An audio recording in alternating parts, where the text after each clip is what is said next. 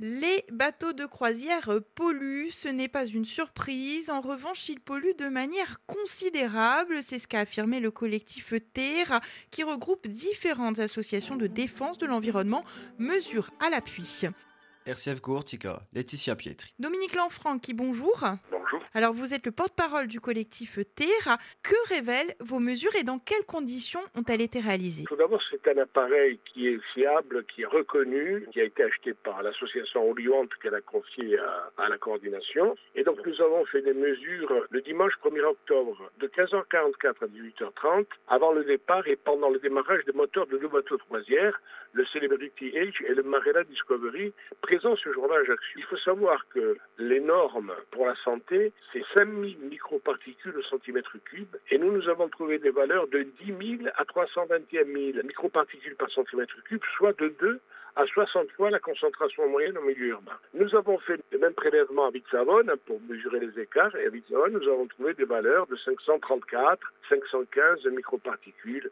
Donc il y a bien une pollution qui est exorbitante concernant les navires de croisière à Ajaccio. Ce constat contredit euh, les mesures rendues publiques euh, par Qualitaire. Comment l'expliquez-vous hein? C'est pas compliqué. D'abord, Qualitaire fait ce qu'on appelle des mesures lissées. C'est-à-dire ce sont des moyennes. Est-ce que ces moyennes sont faites pour ne pas détecter les microparticules, pour ne pas les mettre en avant et n'affoler personne Question, est-ce que ces mesures sont faites d'une manière pernicieuse pour ne pas que l'on sache que la pollution est à ce point? En tout état de cause, nous observons que Qualitaire ne détecte que les poussières du Sahara et n'alerte que dans ce cadre-là.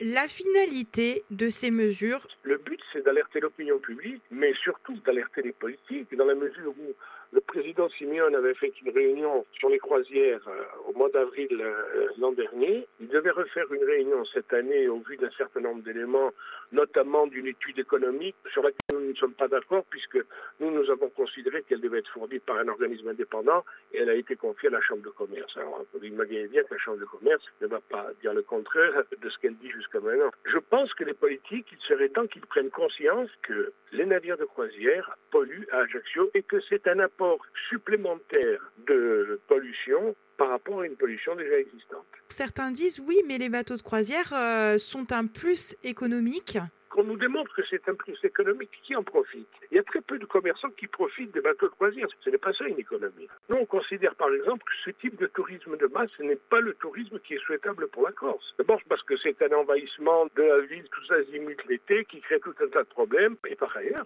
le plus important, c'est que ça crée une pollution qui est incroyable. N'oublions pas que nous avons déjà la centrale du Val, que nous allons avoir la centrale du Ricante, qui va néanmoins fonctionner au biocarburant et donc émettre autant de microparticules que le fioul léger, que nous sommes en train de, de, de combattre le projet de tri mécanobiologique pour les ordures ménagères qui va faire en sorte de brûler des combustibles solides de récupération, c'est-à-dire une incinération, qui va encore rajouter de la pollution. Ce n'est pas la charge qui tue la bête, c'est la surcharge. Et là, la surcharge, elle commence à être lourde.